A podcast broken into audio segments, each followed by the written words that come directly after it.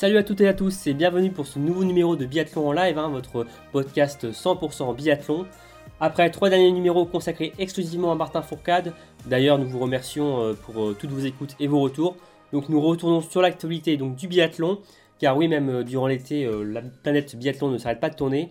Et pour ce nouveau podcast il y a de la nouveauté. alors déjà vous pouvez voir que ce n'est pas Damien qui présente aujourd'hui, mais également au niveau des chroniqueurs, nous avons une nouvelle voix et j'insiste bien sur le une car c'est une voix féminine. Euh, elle ne fait pas partie euh, de l'équipe euh, Biathlon Live, mais c'est tout comme. Elle habite en Norvège, mais est française. c'est Aurélie qui est avec nous aujourd'hui. Salut Aurélie Salut Ça va? Ça va bien, merci. Super, bon déjà merci de d'avoir accepté notre invitation. Et bah, merci à vous de m'avoir invité pour tout. Bah, c'est avec plaisir. Et d'ailleurs, comme je t'ai dit, là, tu habites en Norvège et on va profiter de, de ta présence pour parler en longueur et en, long et en large euh, du biathlon norvégien euh, sur ce podcast. Donc euh, merci à toi. Eh ben, avec plaisir. Merci, merci à vous. Et donc pour m'accompagner, pour nous accompagner, il y a toujours notre American Boy et Mister Statistique, Emric. Salut Emric. Salut Romain, comment ça va? Nickel et toi? Bah ça va très bien, très heureux. Parfait, parfait. Donc bon, comme je disais, on va faire une euh, grande partie sur euh, le biathlon norvégien. On va revenir un peu sur, ce qui fait le biathlon norvégien, euh, comment ça fonctionne, comment ils en parlent. Enfin, on va, voilà, je pense que ça va beaucoup vous intéresser. Avant cela, on va faire une première partie sur l'actualité donc du biathlon. Et enfin, nous terminerons par un petit quiz. Bon, Emric et Aurélie, vous êtes prêts? Prêt 100% prêt. Ok, c'est parti pour ce nouveau podcast. Jingle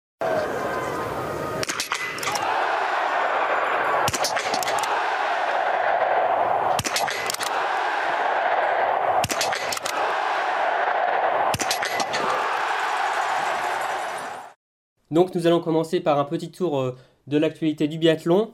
Euh, nous avons retenu 10 euh, informations sur ces dernières semaines. Et on va commencer, Imric, par l'équipe de France qui poursuit sa préparation et qui vient de terminer son second stage. Exactement, donc alors pour débuter, on va parler de l'équipe de France nationale féminine, donc menée par Fred Jean et Jean-Paul Jacquinot. Les filles de l'équipe de France étaient en fait pas très loin de chez moi. Elles étaient dans le sud Vercors et plus précisément à Vassion-Vercors. Et elles se sont entraînées euh, sur le stade Raphaël Poré. Du nom d'un ancien ah, biathlète euh, qu'on connaît bien. Hein. On connaît un peu, je pense. Ouais, ouais quelque peu, ouais. Pour les hommes, eux, par contre, ils étaient un, un peu plus loin de chez moi parce qu'il faut descendre jusque dans le sud-ouest de la France, dans les Pyrénées. Et donc les hommes étaient sur les, euh, terres du nouveau retraité Martin Fourcade à Font-Romeu. Un stade aussi qui, a vu euh, beaucoup de bons biathlètes. Euh. Ah oui, qui a vu déjà notamment les, les frères Fourcade, ouais. Et, puis aussi, les frères et sœurs Aristide Beg, enfin Beg. Aristide et Myrtille Beg, ouais, exactement. c'est ça, exactement. Mm. Et donc, hommes comme femmes ont, enchaîné des, des séances d'entraînement, que ce soit du tir, du ski roue. Ils ont même fait de la course à pied et d'après leur, euh, leur, story Instagram, quelques belles sorties euh, en vélo de route. Et d'ailleurs, euh, ce stage à Vassieux pour les filles, ça a été l'occasion de retrouver Anaïs Bescon qui n'était pas là pour l'ouverture après Manon, pour le premier stage. Donc, après Manon, exactement, ouais, après Manon, elle était encore au Canada, elle n'était pas encore rentrée, donc là c'était son premier rassemblement collectif avec ses copines de l'équipe de France. Très bien, Émeric. Et donc l'équipe de France euh, qui euh, poursuit sa préparation, mais c'est également le cas pour euh, les autres nations qui se rassemblent un peu partout en Europe. Tout à fait. Donc toujours en France, mais cette fois-ci dans le Jura, les coéquipiers belges de Florent Claude, Florent Claude excusez-moi, avaient posé leurs valises à Prémanon juste quelques temps après le passage des tricolores. Autre nation aussi en pleine préparation estivale, on peut noter la Suède et la Russie. Donc pour les Scandinaves, le rassemblement s'est fait euh, non loin d'Ostersund, puisqu'ils se sont euh, retrouvés à Orre, à un peu moins de 100 km du site de Coupe du Monde donc d'Ostersund. Connu aussi pour euh, être un site de ski alpin à Orre. Exactement, avec une très belle, très belle vue sur les lacs mm. juste en dessous. Hein. D'ailleurs, il y a eu les mondiaux de, ski alpin il n'y a pas très longtemps, je crois, il y a 2-3 ans, si je dis pas de bêtises. Donc, oui, il me semble. Et donc pour ces deux pays-là, les hommes et les femmes des équipages étaient tous présents avec euh, pour la Suède même la, même la, présence d'Elisabeth Högberg qui normalement euh, s'entraîne toute seule durant la, période estivale. côté, du côté des Russes, on a les, femmes qui se sont entraînées en, en République d'Oudmoutri, à Izvesk précisément. Mais il manque certaines filles à l'appel. Parmi elles, Ekaterina Yurlova, Larissa Kuklina et Irina Starik. Pas n'importe qui, hein. Pas n'importe qui, oui, ce sont les, les, trois meilleurs Russes du classement général de la saison précédente. Et du côté des hommes, donc la plupart avaient, eux, décidé de, ne pas participer au premier rassemblement, qui était à Ribinsk. Et ils ont plus ou moins donc décidé de s'entraîner euh, chacun de leur côté. Et on va en reparler un tout petit peu après euh, de, d'Alexander Loginov, avec euh, son entraîneur qui se prépare d'une manière assez, assez troublante pour le moment. Oui, c'est assez. On y reviendra un peu plus précisément tout à l'heure. Mais c'est vrai que c'est un peu. C'est un peu bizarre. Oui, c'est un peu compliqué le, la façon de s'entraîner pour Alexander Orlinov et son coach. Euh, il y a également euh, l'Allemagne, euh, l'Italie, la Suisse qui s'entraînent actuellement au même endroit, si je ne me trompe pas. Ouais, c'est ça, tout à fait. Donc là, on reprend l'avion, on revient dans les Alpes, dans le sud Tyrol, à Martel en Italie.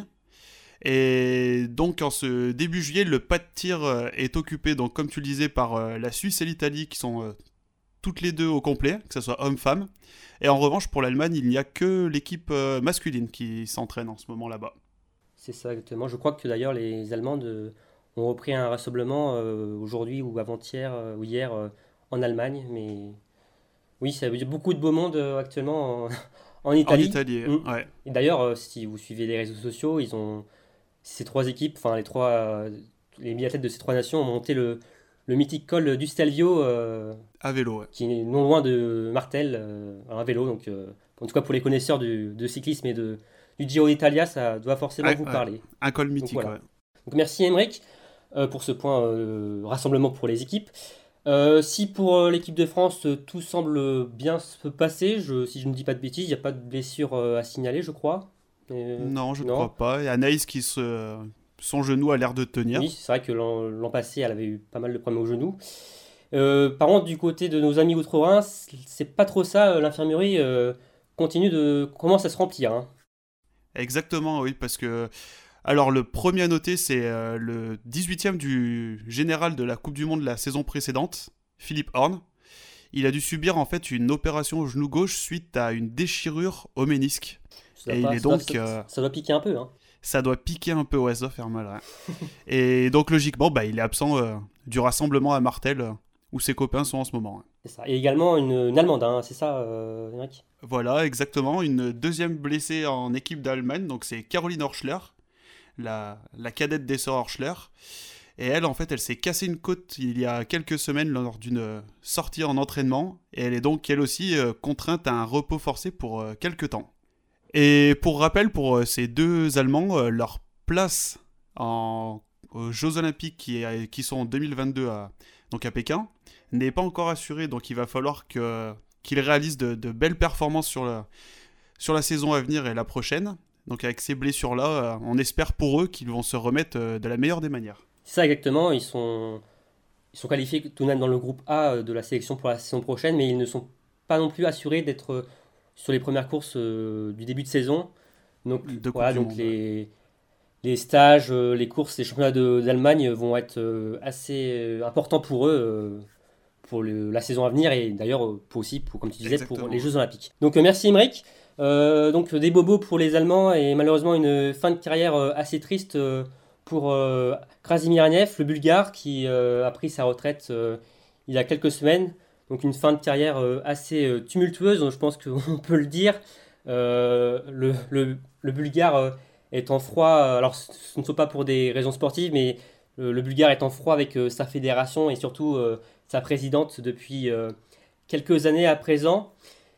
donc le, russe en avait gros sur la patate, on peut dire, et le, voilà, a finalement décidé de mettre un terme à sa carrière et il ne veut plus entendre parler du biathlon pendant quelques années à présent.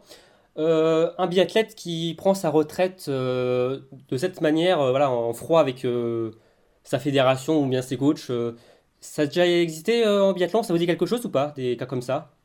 Les exemples qui viennent en tête, c'est Kukalova ou Sukalova. Euh, il me semble qu'elle était fâchée ou en mésaccord avec ses. Il y avait des tensions, du moins, avec ses coéquipières. Mm. Et, et, euh, elle avait écrit une biographie il n'y a, pas- il y a pas si longtemps où je crois qu'elle disait aussi qu'il y avait énormément de pression sur, euh, sur ses épaules. Donc je pense qu'il y a eu une part de.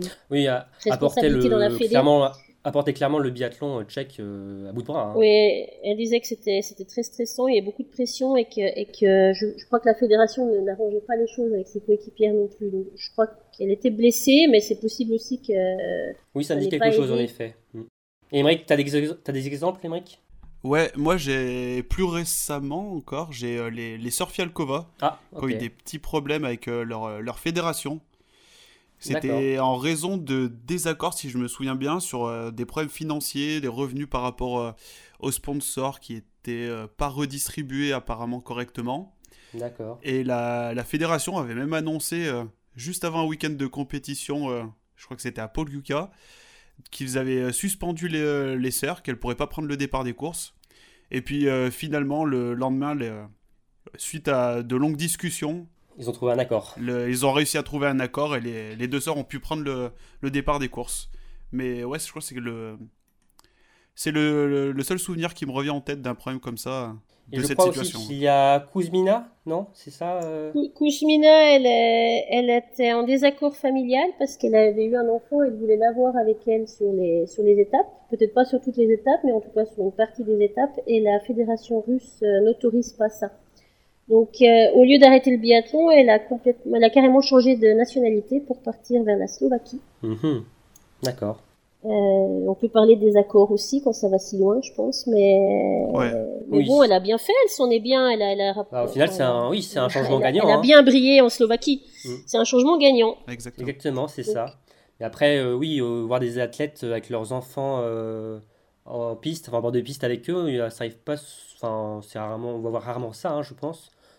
Peut-être Marie Doran Habert, je crois peut-être une fois, a peut-être, euh, enfin, Sur Ça ses- belle, sa dernière course ou à fois, Oslo, ouais. il me semble. enfin, c'est le plus Oui, spécial, je pense, mais même peut-être durant une saison ou deux. Enfin, je, ça me dit peut-être quelque chose, mais euh, Euh, si, si il me semble qu'il participe à, mais on, on parle d'une ou deux étapes sur la saison. En tout cas, la fille de Marie était là pour sa dernière à Oslo.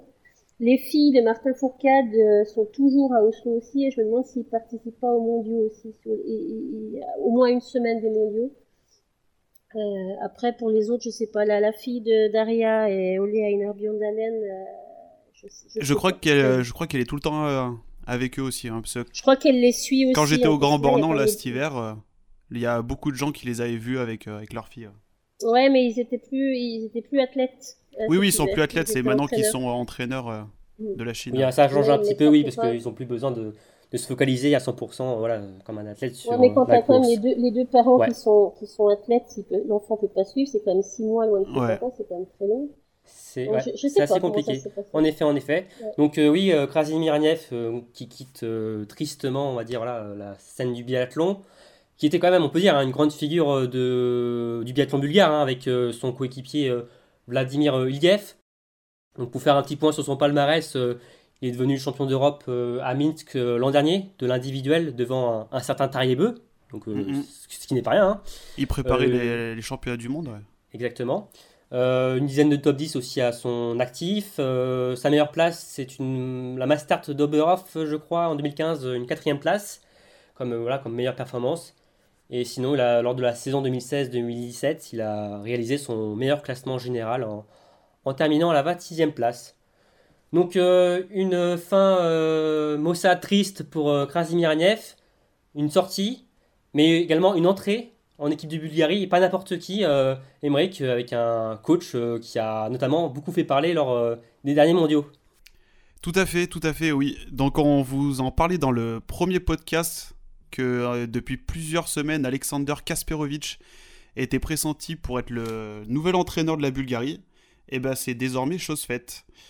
C'est un, donc un, un très gros coup qui a été réalisé là par la, la fédération Ah bulgare. bah oui, hein, c'est sûr. Mm. hein.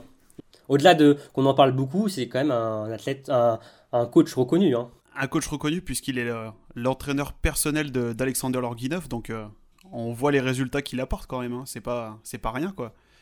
Et bon, bah malheureusement, euh, même avec ce, avec ce gros coup réalisé par la fédération, ils n'ont pas réussi à retenir, à retenir Krasmiraniev en sélection. Et donc, comme on se le disait déjà dans le premier podcast, la question maintenant va être de, de savoir si Alexander Loginov va suivre son coach personnel et, et s'entraîner avec lui et les biathlètes bulgares. Donc, oui, euh, ça reste assez flou, hein. on ne sait pas trop comment ça va. C'est assez flou. Hein. Hum, hum, hum, et j'ai lu il y a quelques jours euh, Alexander Loginov qui déclarait avoir eu un entretien téléphonique euh, avec le nouvel entraîneur national russe et ils auraient dit qu'il n'y aurait aucun problème à s'entraîner avec lui. Mais bon, après, reste à voir. Et comme je disais plus tôt, donc, lors des stages, tout comme une bonne partie des autres euh, hommes de l'équipe de Russie, Alexander ne, ne s'est pas joint au premier rassemblement collectif et a décidé d'aller s'entraîner euh, à Tumen avec, euh, avec notamment Garanichev. Donc ouais, ça, l'ambiance, ça, ça a l'air d'être. Vous en pensez quoi vous qu'un athlète s'entraîne à part, comme si, par exemple, alors on va prendre l'exemple, alors Loginov est, est le leader de l'équipe russe. Si on, en France, on avait un Martin Fourcade ou maintenant un Quentin Fillon-Maillet qui s'entraînaient à part du groupe, bah... on trouverait que ça, ferait pas forcément bien. Enfin, je, sais pas ce que vous en pensez, mais euh, alors, est-ce que ça vous ferait une belle image de l'équipe, d'une équipe non, peu soudée peut-être Alors oui, ça, ça ferait une image d'équipe pas très soudée, mais bon après si les résultats sont là derrière oui, et que ça entache en rien les relations entre les biathlètes, pourquoi pas Mais c'est sûr que ça de vu d'extérieur, c'est quand même assez étrange. T'en penses quoi, Aurélie, toi? Moi, Je sais pas. Après, on ne sait pas les raisons pour lesquelles euh, il s'entraîne à côté. Euh, Martin Fourcade, à une époque, il s'entraînait aussi avec les fondeurs pour, euh, pour se préparer pour, pour, pour, faire du ski de fond, enfin, faire quelques courses de ski de fond. C'était pas signe de mésentente avec le reste de l'équipe de biathlon. Euh, je sais pas, les, Norvégiens de temps en temps aussi font leur propre, euh, leur propre euh, entraînement. Christiansen, pendant le Corona, il voulait aller s'entraîner tout seul en hauteur. Je sais pas, c'est, mmh. si on n'en sait pas plus, c'est dur à dire. Ouais. On verra un peu plus clair dans, les, dans les, prochaines semaines. On verra si Loginov finalement suit ou pas son, son coach. On verra, oui, parce que déjà on va le voir dans pas longtemps, parce que le deuxième rassemblement, donc que ça soit pour les hommes ou les femmes de l'équipe de Russie mm. va être à Sochi. Donc on va voir si s'il sera avec ses, avec ses coéquipiers cette fois. Ouais, merci, euh, merci tous les deux. Donc on va changer euh, complètement de sujet. Euh, on va filer tout droit en Scandinavie, donc vers chez, vers chez Aurélie. on va parler d'une fille qui va très certainement nous, nous, passionner, animer ce début de saison. Je parle de Stina Nilsson, qui, bon, je vous rappelle, si vous n'êtes pas au courant, a quitté le monde du fond pour euh, rejoindre euh, le biathlon en ce printemps. Et donc euh, la Suédoise qui s'entraîne actuellement avec son équipe, qui fait déjà peur. Hein, pas mal de ces des, grands noms du, biathlon en font une, une, grande rivale pour les saisons à venir. C'est le cas de Thierry Lecoff qui a déclaré pour le média NRK que si vous essayez quelque chose et que vous voyez que cela vous convient, vous êtes encore plus motivé. Moi, je pense qu'elle a un talent naturel au tir. Il y a de grandes chances qu'elle soit l'une de mes plus grandes rivales. Donc, euh, Thierry Lecoff fait de Stina Nilsson une adversaire redoutable pour les, hivers à venir. Euh, et vous, euh, bah, Aurélie et Émeric, vous en pensez quoi de, Stina Nilsson? Est-ce que vous pensez vraiment que la Sud-Ouest peut être une, adversaire coriace, même dès cet hiver? euh, moi, je pense qu'elle peut, elle va être très rapide sur les skis. Donc, je pense qu'elle peut se gagner euh, beaucoup de temps sur le pas de mm. tir si, si, si elle en a besoin. Euh, c'est une fondeuse très très rapide, donc je pense que c'est normal qu'elle fasse peur à tirer les coffres. Après, je sais pas si dans le, dans le, avec la pression d'une course, euh, si elle arrivera à tirer correctement. Si elle rate sa première balle, est-ce qu'elle arrivera à se remettre dedans? C'est compliqué à dire sans l'avoir vu, euh, sans l'avoir vu en, situation. Je sais pas, mais ça va être fascinant. Pour rappeler, euh, Stina Nilsson, c'est une star euh, du ski de fond. Hein. Euh, c'était à ah part vraiment. Enfin, elle a connu une dernière saison assez compliquée, elle a été blessée, mais sinon, voilà, elle est championne olympique, elle a gagné une trentaine de fois, je crois, sur le circuit. c'est vraiment un grand nom hein, de la discipline. Hein. Stina Nilsson, si elle met les balles dedans, je pense que je pense qu'il y, aura personne pour la rattraper sur la piste. Euh, ah, c'est clair, c'est clair. Est-ce qu'elle mettra les balles? On verra. On verra. Ouais, moi, euh, j'attends déjà de voir, parce qu'elle va commencer par le circuit BU Cup, donc j'attends déjà de voir ce qu'elle peut faire là. Mais Bon, après, en IBU Cup, le niveau il est, il est moins élevé qu'en Coupe du Monde, mais je. Il y a un sacré écart de, que- de- de niveau, oui, il y a un sacré écart. ouais. Ouais.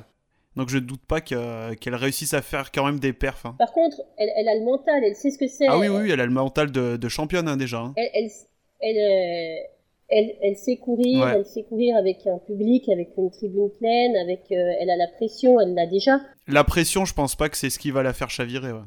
Non, je pense pas. Ouais. Mais. Même si elle est beaucoup attendue, parce que voilà, euh, tous les Ah oui, observateurs va- vont être sur elle, et voilà, C'est- les- on va être vraiment, euh, Mm. Surtout, Elle va vraiment, elle va vraiment être attendue, quoi. surtout ouais, sur le début de saison quand on va être à, à Ostersund, quoi. Après, comme tu disais, oui, elle va commencer en IBU Cup. Mm. Oui, Donc ah oui, oui. euh, il y aura déjà moins de monde, il y aura moins de pression. Bah, il y aura pourra pas de spectateurs former, déjà. enfin déjà, euh, voilà, ça va être, euh, oui, il y aura déjà pas de spectateurs, moins de spectateurs, et euh, ça sera déjà, je pense, une bonne chose pour elle d'être dans un, d'être dans un environnement euh, plus calme. C'est vrai, c'est vrai. ouais. Mais euh, après, voilà, on fait, on fait que des suppositions, hein, évidemment, on sait pas euh, comment euh, Eh oui. Alison sera. Et ouais, le, le- le premier, la première étape de d'IBU Cup est en Suède, hein, donc ça va être à domicile. Ah oui, en plus, Donc euh, même si c'est de l'IBU Cup, il y a des chances que juste pour l'avoir, ça, ça ramène il du y aura monde. sans ouais. doute, euh, il y aura sans doute des journalistes, euh, pas mal de journalistes suédois, aussi pas mal de fans aussi. Oui, ça se risque de, de ramener beaucoup de monde en effet. Il y a des chances qu'on euh, qu'on fasse un record de, de spectateurs sur, euh, sur une course IBU La Cup. ouais. Norvège suit ça de très près. C'est- Oui, ah oui. Oui, oui, oui, quand même, oui, parce que. Au niveau de l'adversité euh, avec, par rapport aux Norvégiennes, Oui, moi je pense qu'il y a d'abord un intérêt pour la Suède, comme nous, on peut peut-être l'avoir pour l'Italie ou pour un pays, un pays proche. Et puis, euh, et puis, non, non, s'ils suivent de près, euh, ils savent ce qu'elle vaut sur les skis, et donc ils, je pense qu'ils se rendent compte du danger qu'elle peut être si elle, est- si elle a vraiment un talent euh, naturel à tirer. Voilà, ce que dit très bien euh, Tyril, oui. Voilà. Bon, on espère en tout cas pour euh, Sina Nilsson qu'elle aura une, une reconversion euh, aussi bonne que celle que Denise Herman, hein, qui euh, performe, qui est désormais l'une des meilleures mondiales euh, du circuit. Exactement.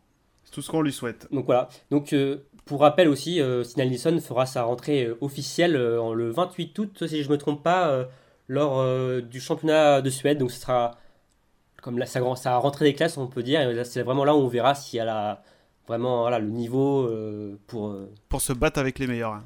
pour se frotter, voilà, pour se frotter avec les meilleurs, exactement. Merci euh, tous les deux. Alors on va rester en- un peu en Suède avec Anna Öberg qui a été récompensée, Émeric, hein, euh, un très beau trophée offert par sa fédération. Ouais, l'association suédoise de biathlon a remis le titre de biathlète de l'année. Et bon, sans trop de surprise, la, la récompense est revenue à la, la nouvelle star du biathlon suédois, Anna Öberg. Donc, euh, la championne olympique de l'individuel a une nouvelle fois de, enfin, une fois de plus euh, prouvé la, la saison dernière qu'il fallait compter sur elle pour le classement général de la Coupe du Monde. Elle a gagné une place, Elle termine- hein. Voilà, elle termine quatrième euh, donc du général.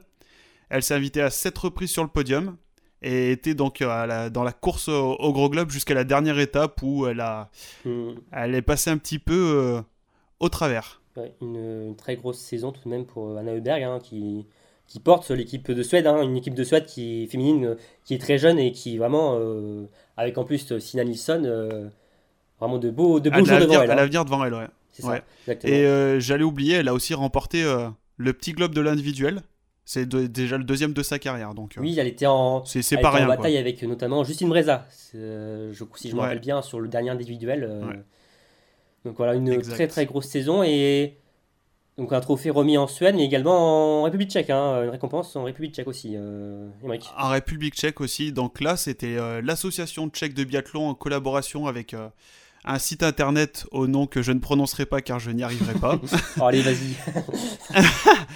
Euh, je préfère pas essayer. J'ai pas envie de me ridiculiser. ouais.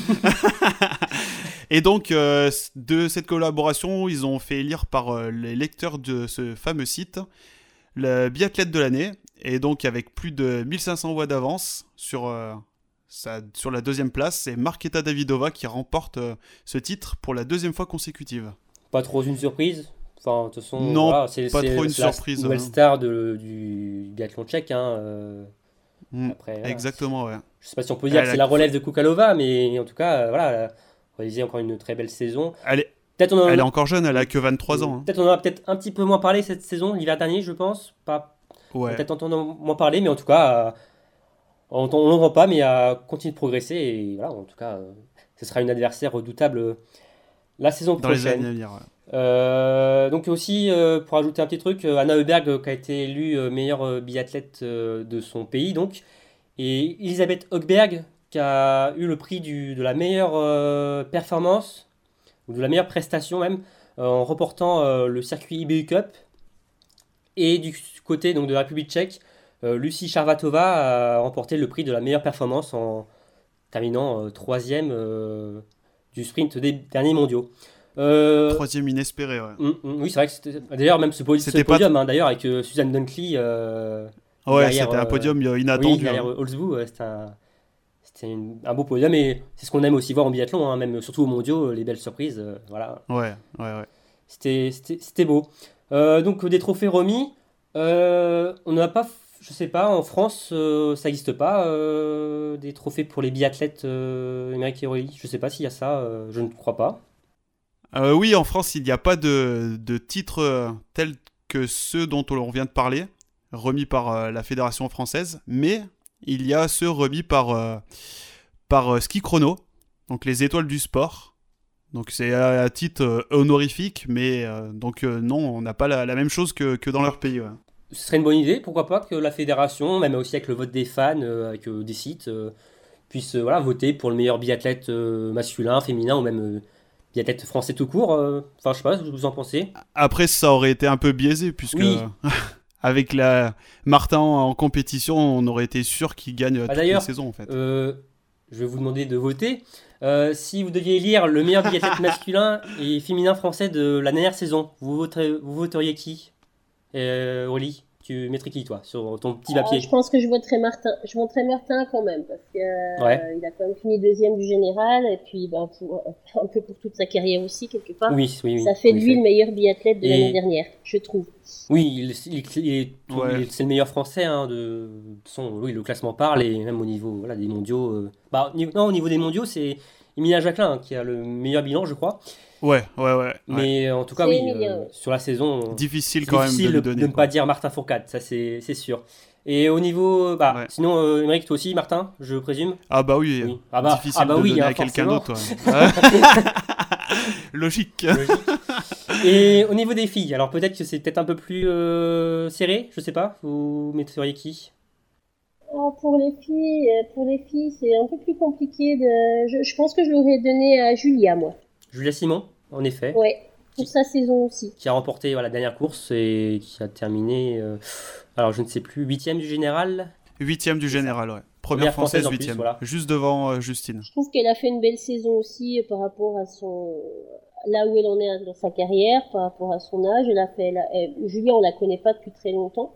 Oui, c'est sa deuxième saison complète hein, seulement hein, en Coupe du Monde. Hein, donc, Elle s'en tire bien. Et Emmerich, toi, du coup, tu alors, euh, moi, je vais pas opter ni pour Julia ni pour Justine. Ah. Tout simplement euh, à cause de leurs mondiaux, quoi.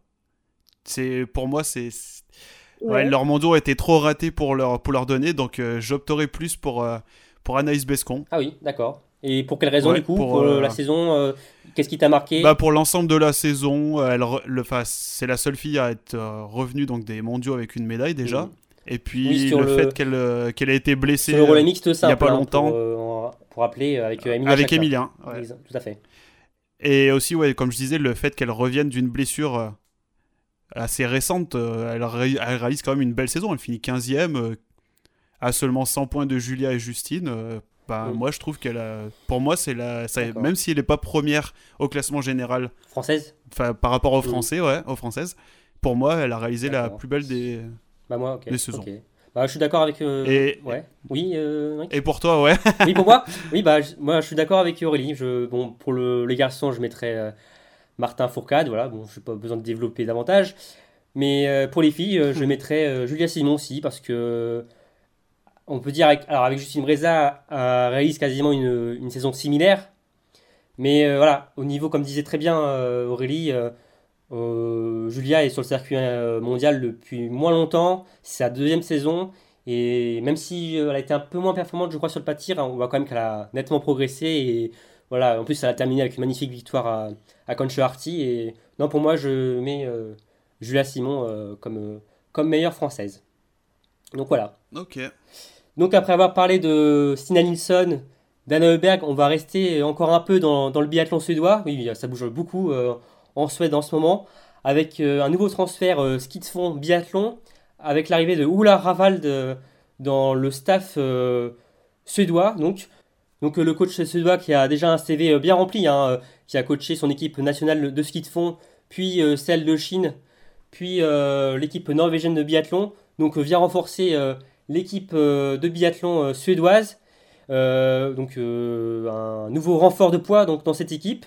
alors pour être honnête, on ne le connaît pas forcément bien dans l'équipe, mais apparemment Aurélie il est quand même euh, bien respecté, euh, en tout cas en Scandinavie. Hein, c'est un bon, un bon coach. C'est un entraîneur qui est respecté euh, dans le métier. Après, moi, je ne le connais pas spécialement, enfin pas beaucoup non plus, mais, mais tout ce que j'ai lu sur lui était positif. Et les médias norvégiens, ils insistaient sur le, fait que ça, ça montrait vraiment une volonté de l'équipe suédoise de, mmh. d'avancer. la Suède de performer. en train de se former, voilà, un beau un beau cocon, en tout cas une belle, une belle ossature autour de cette, de cette équipe qui progresse euh, d'année en année.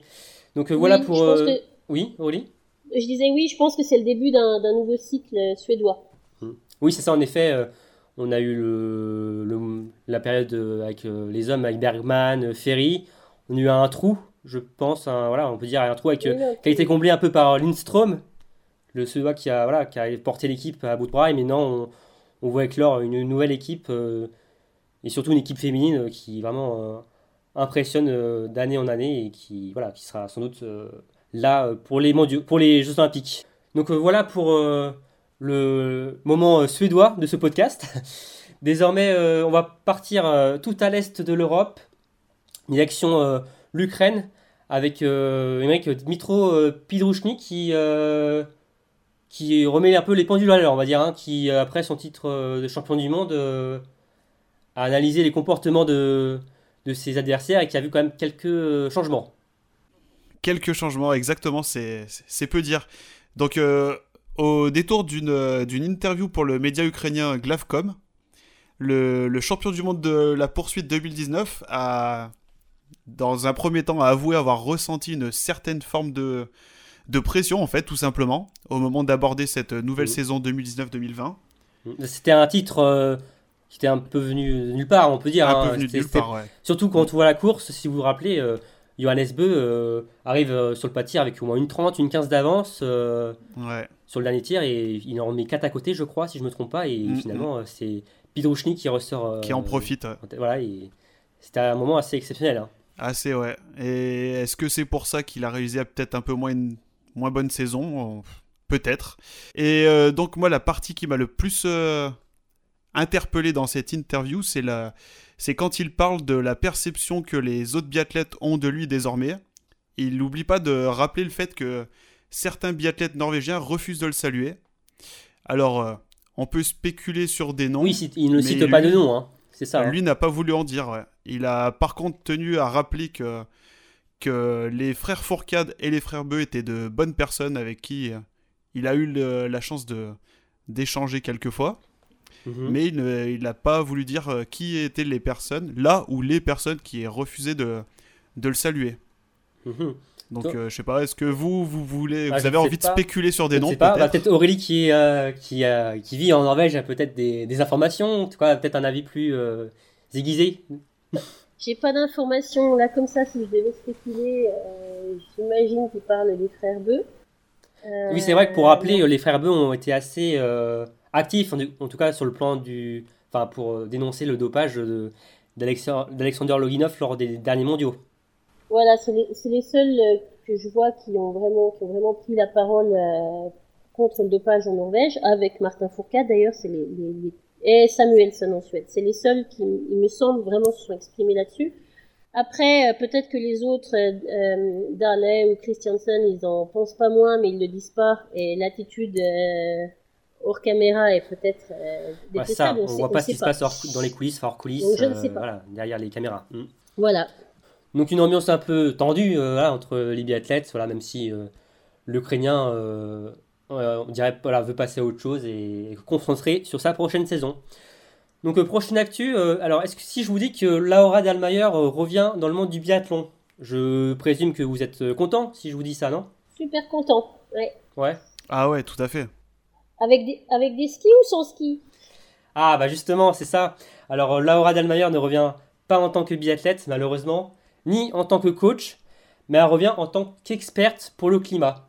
Car oui, en effet, euh, l'IBU, euh, il y a quelques semaines, a créé un groupe d'experts pour le climat qui est en charge en fait de répondre aux questions du développement durable dans le biathlon, euh, avec également à prendre en compte les dimensions sociales et économiques. Donc un groupe d'experts, on retrouve donc la championne allemande, mais également un Français, le responsable donc de l'organisation de l'étape du Grand Bornand, Yannick Ajouanet, donc un groupe d'experts euh, qui est à l'ouvrage depuis début juin et qui, et qui travaille euh, d'arrache-pied pour, euh, pour que le biathlon soit dans, une, dans un cycle plus écologique. donc pour vous, bon, j'imagine que cette création donc, de, de groupe d'experts va dans le bon sens, j'imagine, Émeric et Aurélie? Ah bah oui, forcément, puisque on le sait, hein, le, le, bon, le réchauffement climatique, c'est une réalité. Donc le, la famille du biathlon se doit elle aussi de, prendre des décisions importantes dans, cette, dans une démarche de développement durable. Et c'est une bonne chose en fait de, créer ce, ce groupe d'experts en fait. Parce que on le voit chez certains biathlètes, donc comme euh, Célia Emonier qui a pris sa retraite il, il y a pas longtemps, elle avait eu euh, des propos euh, du, euh, à propos du, du développement, de, des questions écologiques du biathlon. C'était plus comme c'était quand elle a commencé. Elle, se plaignait du fait de skier sur des neiges de moins en moins naturelles.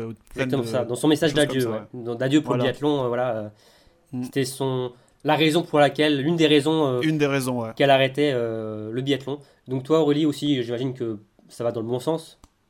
Oh oui, oui, complètement. Je pense qu'il faut, il y, a, pas mal de choses à remettre en question. Je sais qu'ils ont parlé du nombre de paires de skis à déplacer, par exemple. Est-ce qu'ils ont besoin d'avoir euh, les Norvégiens Ils ont mhm. des, dizaines. Oui, il y a le, flu le fluor aussi. Est-ce qu'il faudrait pas réduire La question du euh, fluor. C'est un sacré casse-tête par ailleurs pour les techniciens. Il y a la hein, question du fluor qui envoie de. Mm c'est un sacré casse-tête pour technicien, puis ça va être un sacré casse-tête pour le, la triche. Euh, c'est ça, mm. exactement. À savoir qui a du fluor, qui n'en a pas, qui a d'autres. Euh, enfin, c'est compliqué, mais, mais je pense que c'est nécessaire. Oui, ça va être compliqué de passer euh, au contrôle antidopage les skis, je pense. Donc on voit quand même que l'IBU fait quand même pas mal. Enfin, prend quand même des, des, initiatives qui vont vraiment dans, dans, le bon sens depuis quand même pas mal d'années, je trouve avec là le nouveau président depuis qui est en place, Holly Dalin. Il y a vraiment il y a un changement de un changement de cap ouais, depuis ouais, un changement de cap je trouve depuis l'adoption de la stratégie Target 26. C'est ça exactement et ça va dans le bon sens et je pense que les athlètes n'y sont pas pour ils sont pour quelque chose. Mm.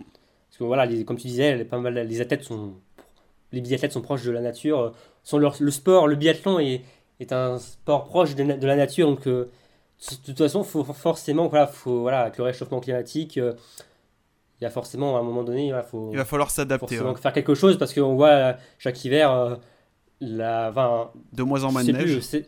voilà, l'hiver dernier, il y a combien d'étapes qui se sont courues sur des neiges fraîches? Ouah, et eh bah, Pas beaucoup, hein Vraiment pas beaucoup. Hein. Il y a Antols, sinon, voilà. Hein. Il n'y a pas beaucoup, mais je pense que ça va forcément remettre en question aussi certaines étapes.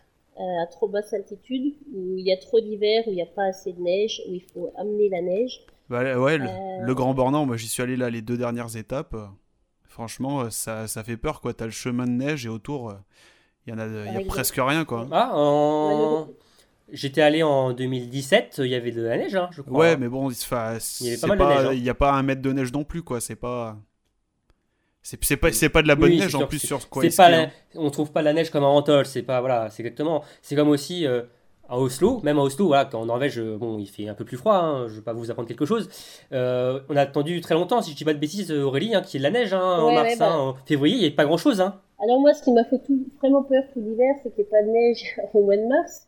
en fait, ce que j'aurais dû avoir peur, c'est ce dont j'aurais dû avoir peur, c'est du, du, coronavirus, mais mais Mais j'ai passé l'hiver à guetter les tombées, enfin les, les, oui, les tombées de neige et euh, finalement pour rien parce qu'il finalement il y a neigé, hein, mais mais il y avait plus de course quand même. C'est ça. pour pas, alors pour pas vous, vous mentir, on avait, alors avec Aurélie, enfin elle est sur place, mais avec moi et, et d'ailleurs Emmerich, on devait aller à Oslo euh, en mars. Et je regardais quasiment tous les jours Ah, la tous neige. les jours, parce qu'il y a des caméras sur les sites. Il y a des caméras sur les sites. On voit le, voilà, le temps euh, à la minute, à l'heure. Et je vérifiais à, chaque fois s'il y avait de la neige, de la neige, de la neige. Et au final, il a neigé, mais euh, la raison pour laquelle il n'y a pas eu l'étape, euh, voilà, Oui. on connaît pourquoi. Donc c'est encore plus frustrant parce qu'au final, il y a de la neige. Hein, Ouais. quand... Mais bon, bah, malheureusement, ça s'est pas fait. Mais après, je crois Bon, bah, ça, hein. Oslo, euh, c'est jamais arrivé que l'étape soit annulée. euh, En tout cas, je me souviens manque de pas neige. par manque de Mm. neige parce qu'ils ont quand Mm. même, ils ont quand même, au, au cas où il y aurait pas de neige naturelle, ils ont quand même des camions à neige. Et au mois de mars, Il y a des stocks quand même. Ils ont du stock et puis Oui. il fait, il Ouais. fait quand même, euh, il fait quand même assez froid généralement pour que, pour que, pour que ça marche. Mais, euh, mais il peut y avoir de la neige à Holmenkollen et pas de neige à Oslo même, qui est, qui est juste à côté. Euh, mais à Holmenkollen, il il me semble pas que ce soit déjà arrivé qu'il n'y ait pas de neige fin mars. Mm, C'est vrai que c'est. Oui, c'est vrai que ça me, je- ça me dit rien. En en effet, euh, Henri. Donc très bien. Donc Émeric, tu me parlais de l'étape du Grand Bornand. Donc euh, l'étape du Grand Bornand qui se déroulera euh, du 14 au 20 décembre prochain pour une quatrième édition. Recherche donc des bénévoles. Ils ont lancé donc leur campagne euh, de bénévoles ces derniers jours. Près de 750 bénévoles sont attendus pour cette, donc cette étape haute savoyarde qu'on espère qu'il pourra s'organiser déjà avec de la neige et aussi dans des conditions à peu près normales comme on sait avec le, le virus qu'il y a en ce moment De partout. sur, euh, de partout. Voilà, donc euh, on ne sait pas trop comment ça va se, se dérouler. Euh, donc des bénévoles, euh, donc le Grand Bornand à la recherche de bénévoles. Donc Émeric, tu me disais, donc tu as fait deux fois l'étape du Grand Bornand. Ouais, Alors tout à fait. Aurélie, non, tu ne l'as pas fait, mais tu as fait donc, plusieurs fois l'étape d'Oslo. Vous les avez fait à chaque fois en tant que spectateur, mais est-ce que en tant que bénévole, ça vous, vous aimeriez euh, vivre une étape en tant que bénévole, euh, Émeric? Alors, l'année dernière, j'avais j'avais posé ma semaine de congé pour aller à les voir au Grand Bornand et Mhm. je m'étais inscrit pour, euh, pour faire bénévole en fait les jours avant l'étape pour aider à mettre en place. euh, donc, euh, Mais bah, pas tout- pendant, du coup. Pardon? Pas pendant. Non, pas pendant parce que j'aurais préféré quand même voir les, Ah oui, voir oui. les biathlètes. Mais donc, bah, j'ai eu des retours, des échanges de mails avec la- la- les personnes qui organisent tout ça, qui recrutent les gens. Et ils m'ont dit qu'ils préféraient trouver des gens qui étaient disponibles sur la semaine entière plutôt que Ah, les 4-5 dommage. jours avant. Donc, euh, j'aurais dit que c'était pas, finalement pas possible pour moi. J'avais déjà mes places pour aller voir euh, les, les courses. Quoi. Donc une petite déception, j'imagine, quand même, euh, Émeric. Oui, parce que j'aurais bien Et- aimé être là pour, euh, pour aider à préparer. quoi. Mais bon, Oui, pour après, vivre dans l'intérieur un peu l'étape. Voilà. Mais- Après, j'y suis quand même allé euh, pour voir les biathlètes s'entraîner. De, du... Oui. J'y suis allé du lundi. euh, Enfin, je suis arrivé là-bas sur place. T'as quand même vécu lundi, une belle semaine. Voilà. Oui, oui, oui, j'ai quand même vu euh, des belles choses. Et toi, Aurélie, donc, tu, Euh. ça te brancherait de- d'être Alors bénévole moi j'ai hésité, j'hésite un peu chaque année. Je me dis pourquoi pas. Je pense que c'est une expérience euh, sympa. Je pense que euh, sûrement une, Enrichissante. enrichissante. C'est sûrement une bonne ambiance. Et, et c'est sûrement, oui, c'est sûrement sympa. Euh, mais un peu comme Émeric, euh, ce qui me, je, je pense que je serais frustrée d'être reléguée comme bénévole sur euh, à l'entrée ou sur le, le parking et de pas voir les courses. Donc du coup, euh, chaque année, je, je, je ne postule pas Mm. quand même. La passion l'emporte en fait. La passion. Ouais, la passion voilà. l'emporte. C'est exactement ça, t'as as peur de J'ai peur de rater. de pas pouvoir voilà. voir. euh, Je comprends tout à fait. Bah, je pense que j'ai à peu près le même avis que vous. Je pense que c'est une, ouais, une superbe expérience de pouvoir vivre euh, une, une étape de l'intérieur. euh, voilà, de, une vraie famille, quoi. C'est un peu ça, hein, je- les retours que j'ai, voilà, de travailler ensemble. euh, je pense que c'est vraiment une sacrée orga- organisation. Hein, on s'en rend peut-être pas forcément compte quand on est derrière euh, nos écrans et même en bord de piste, hein, mais il y a énormément de travail à tout monter, Ouais. les tribunes, vraiment Grand hein. Pour rappeler, les, les tribunes du Grand Bornand ne sont pas fixes. Exact. C'est des infrastructures mobiles, donc ça demande énormément de boulot. Donc euh, oui, oui, donc je, je comprends tout à fait, je suis un peu du même avis que vous et ça ferait un peu... Un peu bizarre. Je- je- voilà, un peu bizarre. Je, je suis mieux en effet devant, derrière la télé ou de- sur le bord de piste, mais en tout cas, voilà, on peut vraiment euh, féliciter voilà, tous les organisateurs de toutes les étapes qui font énormément de boulot. C'est grâce à eux qu'on qu'on a toutes ces Alors, courses. moi, moi, je vais à Oslo depuis, euh, depuis des années, depuis bientôt dix ans, et euh, je reconnais les bénévoles. Donc, je pense que vraiment, c'est une expérience sympa, puisque visiblement, ils y retournent. Je pense que, comme tu dis, c'est une grande famille. Je pense qu'ils se retrouvent euh, à ce moment-là. Et, euh, et oui, je pense que c'est probablement très intéressant. Peut-être que je sauterai le pas un jour, je sais Hmm. pas. Attends, Mais- encore, voilà. Toi qui habites pas loin du, du- de l'étape d'Oslo, enfin, tu habites Oslo même, hein, je crois, c'est ça Enfin, Ouais, j'habite euh, à Oslo, pas très loin d'Olmen. donc tu vas chaque année en plus, donc oui, pourquoi pas. une- au moins une année, peut-être sauter, euh, prendre le risque, si je peux dire, euh, de, de devenir bénévole et vivre ça, ça de l'intérieur. Bah, je, disais, je pense que voilà, comme c'est des gens qui y vont depuis des années, je pense qu'ils ont ils ont trusté les meilleures places bénévoles. En gros, tu Mais penses je- que tu vas te faire bisuter euh, au parking, c'est ça? Ah, je pense que les petits nouveaux, ils récupèrent les places les moins, euh, les moins intéressantes. Je, je le crains. Mais le Grand Bornand, c'est autre chose. C'est une moins grosse machine que Holmen Colon. C'est moins régulier, donc c'est probablement une Ouais. autre expérience, euh, tout aussi sympathique. Et, et pour ceux qui que ça intéresse de, de postuler en tant que bénévole, on vous mettra le, le, le lien pour vous inscrire dans la description. Exactement. N'hésitez pas à nous contacter directement, on vous redirigera Exactement, Émeric. Le, au bon endroit. on mettra le lien et aussi euh, toutes les informations seront disponibles euh, sur notre site internet, comme euh, toutes les informations qu'on vous a données depuis le début de ce podcast. Bon, bah, merci Émeric et Aurélie. On a fini pour ce tour d'actualité. Désormais, nous allons prendre la direction de la Norvège. Et donc une deuxième partie euh, consacrée euh, au biathlon norvégien. Et donc euh, pour en discuter, nous avons donc la chance d'avoir Aurélie avec nous, donc comme je disais, qui, qui vit en Norvège. Euh, déjà Aurélie, tu, c'est vrai- déjà ça fait combien de temps que tu vis en Norvège Ah, moi, ça fait longtemps, ça fait depuis 2003.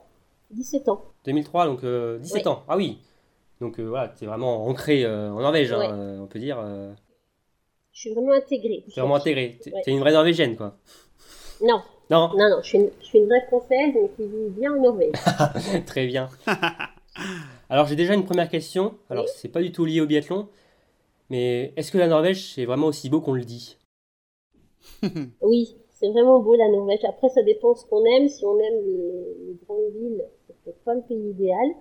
Euh, par contre, si on aime la Ouais. nature, aussi bien euh, la côte que la montagne, euh, que la forêt, c'est vraiment un très beau pays que je conseille à tout le monde. Mais c'est un peu cher. Oui. Bah, j'avais eu la chance euh, d'aller à l'étape euh, d'Oslo en 2018, après les JO. Euh, bon, j'avais vu que la ville d'Oslo, hein, mais déjà, bon, c'était magnifique. Hein. Mais c'est vrai que la vie là-bas est, est un peu plus chère qu'en France, ça c'est sûr. Un peu beaucoup, ouais. T'as été, en Oslo, toi déjà, en Norvège, mec Oui, moi j'y suis allé la, la saison dernière. J'ai la saison où Martin n'a pas couru. Je- J'espérais le voir là-bas la saison dernière. Mais Bon, ouais, T'avais vu les autres Français, mais évidemment, je me doute que tu voulais voir. euh, J'ai vu les autres Français, puis ouais, j'ai euh, pu expérimenter le, le coup de la vie en Norvège qui est qui m'a fait un peu pleurer, Qui- qui a ouais, fait saigner mon hein. portefeuille, ouais. C'est bien d'en être conscient. Exactement. Quand on... Alors après, venir à Oslo, c'est bien parce que c'est pratique comme étape. C'est facile de venir jusqu'à Oslo. Après, c'est facile depuis Oslo de, Ouais, d'aller oh, la facilité, ouais, c'est. Euh, Ça, exactement. Donc c'est pas Mm, c'est mm, pas perdu dans la montagne, c'est vraiment on y va en métro. Ah ouais, pour avoir fait le Grand Bornand et euh, Oslo, euh, franchement, euh, d'un niveau praticité, c'est beaucoup plus simple d'aller à Oslo. Exactement ça. que d'aller au ça. D'ailleurs, euh, c'est Martin Fourcade hein, qui disait euh, quelle était pour lui l'étape la plus. euh, Enfin, pour un novice, euh, première étape que tu devrais faire, il disait l'étape de slow parce qu'elle est simple, pratique, enfin facile euh, pour aller se rendre sur le site, euh, même pour y aller. hein. Après, il faut un aéroport pas très loin de chez toi, mais le, ch- le cheminement est quand même assez simple. Ouais. À l'inverse du Grand Bornand ou même d'Antols, qui est où c'est un peu plus euh, compliqué, on va dire. Qui sont, par contre, bah, en fait, ils sont plus proches que de chez nous, mais Ouais. qui sont finalement euh, beaucoup plus simples. Mm. Donc, Et euh, juste pour euh, la petite anecdote, moi sur pour revenir ouais, sur Oslo, le, le truc qui m'avait surtout beaucoup choqué, c'était le prix du kebab qui s'approchait pas loin des 10 euros. Ouais. Ça m'a fait Donc- pleurer quand j'ai donc- vu ça en passant Donc, dans une quand, rue. tu hein. vas en, quand tu vas en Norvège, j'aimerais que tu vas manger du, du kebab. Tu veux Non, non. local. Non, non, du tout. Je, j'ai, quand j'étais dans les rues de- d'Oslo, j'ai vu ça, je me suis dit, waouh, mais Mm. c'est pas possible. C'est vrai. Bah, je, alors je n'avais pas mangé de pizza- une pizza, mais j'avais regardé le prix du. Alors c'était une pizza toute simple, une margarita, je crois, elle était à 16, euh, 16-17 euros. Waouh, c'est ouais. plus ou moins les prix. Alors ouais. que- C'est- c'est Mm. c'est Voilà. comme ça. Après, c'est le prix, il est Donc, indexé au, au, au salaire locaux. donc c'est- Oui, voilà, c'est adapté évidemment. voilà, Au niveau de vie ouais, du Norvège. Au niveau de vie, exactement. Donc euh, voilà pour cette euh, parenthèse capitale euh, Parfait. liée au- à la Norvège. Euh, pour venir au, sur le plan sportif, alors euh, on a nous en France comme star mondiale, enfin comme star euh, du biathlon, on a évidemment Martin Fourcade. en Norvège, on a eu Olenar Mjøndalen pour le biathlon, un certain aussi Peter Northug pour le ski de fond. Et en ce moment, Johannes Bö, alors c'est la star du biathlon actuel, mais en Norvège, il est perçu comment, Johannes Bö Est-ce que c'est vraiment une star là-bas oui et non. Oui, c'est la star du biathlon, c'est le, leader du biathlon. Il n'y a personne pour, euh, pour remettre ça en question. C'est une, célébrité. Tout le monde connaît Johannes Beu, même les gens qui n'aiment pas le biathlon, mais ça, ça concerne euh, même tous les biathlètes, euh, parce que c'est un sport important. Après, c'est pas une star comme peut Martin Fourcade, c'est pas une star comme peut l'être même Björn Dalen ou Peter Northug ou même Thérèse Juhok. C'est une plus grosse star que, que Johannes Beu. Mhm. Mais s'il continue dans cette voie, euh, peut-être que voilà. Euh, peut-être, mais, euh, hmm. après le, le, rapport aux stars, la Norvège c'est un petit pays, c'est les stars, c'est pas comme les stars chez nous, Johannes Bö ou même les Birdalen ou Northug, ils peuvent se promener au centre-ville de Sceaux, il va pas y avoir d'émeutes, il, il va y avoir personne, à part les étrangers hmm. qui vont l'arrêter pour lui bah, donner un autographe. Euh, c'est plutôt pas mal en cette période de, de Covid. Hein. Euh. Oui, pour, Mais j'avais j'avais lu une interview de bah, de Svensson, je crois, il y a pas il y a pas longtemps, d'Emile Svensson, qui disait qu'il y avait des fans qui venaient sonner à sa porte, mais c'était c'était pas du tout des fans norvégiens, hein, c'était des c'était des Tchèques, des Russes, euh, même des Français qui venaient euh, ah taper directement ah, à sa porte. Ouais, ouais. Oh. Euh, et c'était les frères d'eux qui disaient euh, que, que leur, leur copine euh, recevait des messages aussi de, de, fans étrangers, surtout, surtout d'Europe de l'Est, il me semble. Euh, c'était pas qu'elle se faisait harceler, hein, mais elle, recevait, ils essayaient d'entrer en contact avec les frères d'eux par, par leur compagnie. Contact, ouais. Ouais, en contact, ouais. Euh, mais mais mais les Norvégiens par contre non, non ils les ils les laissent ils les laissent tranquilles euh, même si tout le monde reconnaît Jonas Bö dans la rue. Oui. Ils ne vouent pas un culte à Jonas Bö. Non. Voilà, on va dire, mais à euh, personne en fait. En gros. Hmm. Donc c'est pas c'est pas une star comme peut l'être Martin Fourcade. Après il a pas non plus les faits d'armes de Martin Fourcade. Voilà. On en parlera dans quelques années peut-être. Ça va changer sans doute. Je pense que s'il continue sur cette voie, voilà, il va encore se faire encore un plus grand nom euh, sur la scène euh, pas nationale dans son pays. Son aura va augmenter, ouais. Mais ça reste quelqu'un de, super accessible. D'ailleurs, si, si enfin, vous, êtes, vous êtes en Norvège, mais si vous suivez euh, sur Instagram ce qu'ils mm, font mm, en mm. Norvège, dans leur. Oui, c'est un biathlète bah, sympa, enfin voilà, il est vraiment. Oui, et puis, et puis quand, il va, quand il va faire une balade quelque part, il indique où il est, enfin, il, est, il, est, il se cache pas, si tu veux il n'a pas besoin. Il n'y a, personne qui va lui courir après, euh, qui va aller l'embêter pendant son week-end euh, à droite ou à gauche. C'est pas forcément la, la même mentalité que dans que dans d'autres pays. Euh, on sait qu'en biathlon, voilà, comme en Allemagne, il y a énormément de pression médiatique autour des athlètes, des biathlètes, comme on, a Laura Dahlmeier, on a pu en avoir, ou même avant une Magdalena Neuner. Est-ce qu'il y a une pression euh, des journaux, enfin des, voilà, des médias euh, auprès de, des athlètes? Euh, Oui, par contre, alors c'est pas une star, mais par contre il y a une grosse attente de résultats. les Norvégiens aiment le sport, ils aiment beaucoup le biathlon et ils aiment quand ils aiment quand ils quand ils montent sur la boîte. donc il y a quand même une, hmm. grosse attente de résultats. Il y a des interviews qui sont pas forcément très sympas quand, quand, quand, ça passe pas. oui, je crois que Martin Holzbourg Reuseland avait pris cher, si je puis dire, avec son impasse sur l'étape du commandant, je oui, crois. alors les gens avaient pas enfin les gens, les journalistes n'avaient pas compris, avaient trouvé que c'était que c'était pas très sportif de, de parce qu'elle elle était pas loin euh, au général, je crois. Elle avait pris, euh, c'était assez incompréhensible euh, quand elle avait fait la pause, c'était au mois de décembre, ouais. après, après bon, elle a donné raison à tous les tous les journalistes, mais mais il y a quand même... Bah, au final, après, elle a, elle a parfaitement renvoyé le boomerang. Hein, ah, oui, sont des magnifiques mondiaux. Elle hein. a dit, je sais ce que je faisais. Tout le monde, donc tous les journalistes ont retourné leur veste en disant qu'elle avait une maîtrise de, de, son, de, son, de sa saison incroyable, euh, ce qui pour le coup est vrai. Mais c'est vrai que Tyril s'est exprimé souvent là-dessus aussi, où elle disait qu'elle est arrivée juste après, euh, enfin juste après que Toura Berger a raccroché. C'était Tyril, la nouvelle star du, du biathlon féminin et qu'il y avait une pression sur ses épaules alors qu'elle était toute jeune euh, dans le sport, elle n'était pas du tout prête à, à, assumer ce rôle de leader euh, dans, dans de sa spécialité, mm enfin dans le biathlon. Et du coup, euh, elle avait des interviews où on disait, enfin les micro-titres, c'était encore une course ratée pour Cyril, euh, encore un... Enfin oui, elle a eu des interviews pas très sympas. C'est une fois que tu commences à performer... Ah, je pense qu'étant donné que le, le biathlon quand même est le enfin, c'est la Norvège et la terre de nordique, forcément. Il y a des attentes. Voilà, ils, se doivent d'être performants. Je pense c'est ça. Hein, et après, c'est un, un, sport populaire aussi, donc il n'y a pas tout le monde qui est populaire. Il y a des gens qui regardent, et il y a des gens qui ont aussi des attentes et qui, qui ont des choses à dire sur sur, sur tes résultats.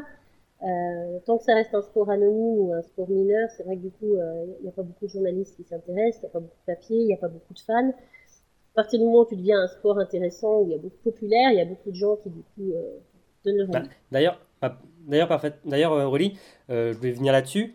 Est-ce que, bah, on sait que voilà, le nordique a une place vraiment à part entière en Norvège, est-ce que le biathlon en lui-même c'est vraiment un sport majeur? Est-ce que c'est vraiment, voilà, tous les Norvégiens vont s'asseoir dans leur canapé pour regarder la course de biathlon le week-end? Oui et non, c'est un sport majeur dans le sens où tout, tout je pense qu'il n'y a pas un Norvégien qui, qui, qui, ne sait pas ce que c'est que du biathlon, qui ne sait pas comment ça marche, qui ne connaît pas les formats de course, qui ne connaît pas les, les biathlètes euh, du moment en tout cas, même euh, les biathlètes d'avant. Par contre, mmh. tout le monde n'aime pas le biathlon, hein, ça c'est dit. Ah bah après, chacun ses goûts. Hein, chacun ses hein. goûts, mais c'est vrai que ça, ça, ça, revient régulièrement. Enfin, tu peux pas lire le journal sans lire du biathlon, en tout cas l'hiver, et tu peux pas allumer la télé sans voir du biathlon non plus. Mais c'est pas le sport majeur, contrairement à ce que je dis souvent euh, en France. Le sport majeur, euh, c'est surtout le football, le sport le plus, le plus, populaire. C'est là où il y a le... Ce qui peut paraître un peu étonnant hein, quand on voit que le, ils sont pas forcément, en tout cas chez les bah, hommes, ils, ont... sont pas forcément performants. Euh... Alors l'équipe nationale n'est pas n'est pas performante du tout. Euh, D'ailleurs, il y a très peu de Norvégiens qui supportent euh, l'équipe nationale. Ils supportent plutôt l'Angleterre en général. Ah oui. Euh, ouais ouais, pour par par tradition, et ils supportent généralement des clubs anglais. On en parlait dans le premier podcast, de... notamment Johannes qui est fan de Newcastle. Voilà, c'est ça. Et Tarier qui est fan de United, il me semble. Exactement. Et, pas mal de fans norvégiens. autour de Liverpool. Liverpool. C'est ça, exactement. Mm. Liverpool et puis euh, Man United, euh, je pense c'est les deux plus grosses équipes euh, de supporters en Norvège. mais parce qu'ils ont aussi une culture où leurs joueurs norvégiens allaient jouer en Angleterre, ils allaient surtout en première ligue et ils jouaient, ils jouaient là-bas, donc ils suivaient plus ou moins leurs joueurs, et puis ça s'est développé comme ça, où euh, famille... Ils faisaient comme autre temps les Vikings, ils allaient conquérir l'Angleterre. C'est ça, c'est ça. Et puis, euh, mais sinon, le sport majeur, à part le, football, ça va être, euh, ça va être le ski de fond. Le ski de fond, c'est quand même beaucoup plus important que, que le biathlon. Pour le coup, quand il y a une course de ski de fond, euh, c'est vrai que la Norvège s'arrête un peu. Euh, quand il y a les mondiaux de ski de fond, quand c'est les Jeux Olympiques, la Norvège regarde le ski de fond. Et pour une raison assez simple, c'est que bon, déjà tous les Norvégiens savent faire du ski de fond. Ils ont tous pris des cours de ski de fond.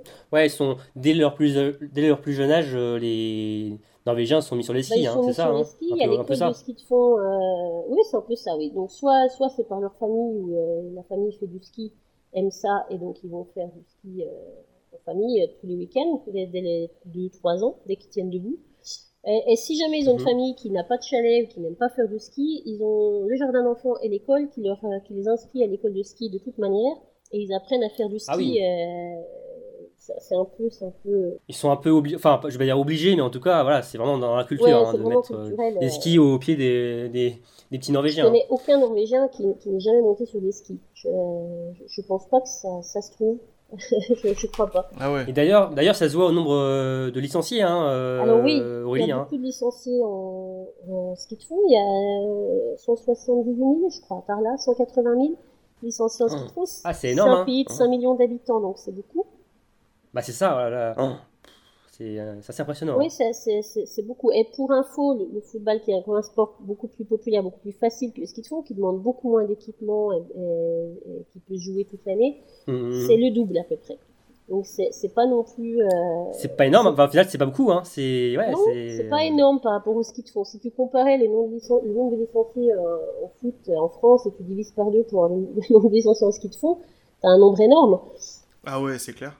Et aussi, Aurélie, est-ce que tu as le nombre de licenciés en, biathlon en euh, Norvège? Les derniers chiffres que j'ai trouvés, c'était environ 9000. Donc ça reste aussi un, chiffre. Ça, c'est important, mais il y a quand même une sacrée différence entre le ski de fond et le biathlon. Hein. Pour le coup, je pense que ça vient du fait que le biathlon demande aussi beaucoup plus d'équipement et d'infrastructures. Il, faut il faut une arme, il faut un tir, il faut, un entraînement. Ça demande beaucoup plus de moyens. Ouais. Ça demande plus de mm. moyens et ça demande plus. autant on peut faire du ski comme on veut euh, en Norvège, il suffit juste d'avoir des skis. Euh, même en ville, tu peux aller en métro, et tu même à Oslo, je veux dire, tu peux prendre tes skis dans le métro et puis tu trouves une, une piste. Oui, c'est vrai, exactement. Je m'appelle, euh, j'étais allé à, bah, quand j'étais à l'étape de slow, je voyais les gens, moi je montais donc pour l'étape, et je voyais des Norvégiens qui étaient avec leur, leur ski en prenant le métro. C'est ça. Que ce soit ski alpin ou même ski, voilà, ski de fond. C'était assez sympa. Alors que le biathlon, c'est quand même un autre, un, autre investissement investissement, c'est pas le bon mot, mais c'est. c'est T'as une carabine. Euh, oui, voilà, il faut une carabine, il faut un pas de tir, et il faut un entraîneur de tir pour euh, superviser tout ça à, l'âge de 13 ans. C'est beaucoup plus complexe, en effet. Euh, tu as une question à poser à Aurélie? Ouais, moi j'ai une question en fait. Tu disais que ça faisait déjà une dizaine d'années que, que tu allais voir les étapes à, donc à Oslo. Et comment tu as vécu euh, les, les, mondiaux de 2016 de, de l'intérieur? Ah, Sacrés mondiaux, hein. Oh, je, suis jaloux. Ouais. les, mondiaux les mondiaux de 2016, euh, je pense que pour n'importe quel supporter de biathlon, c'était des mondiaux fantastiques. Euh, c'était formidable d'être français en Norvège.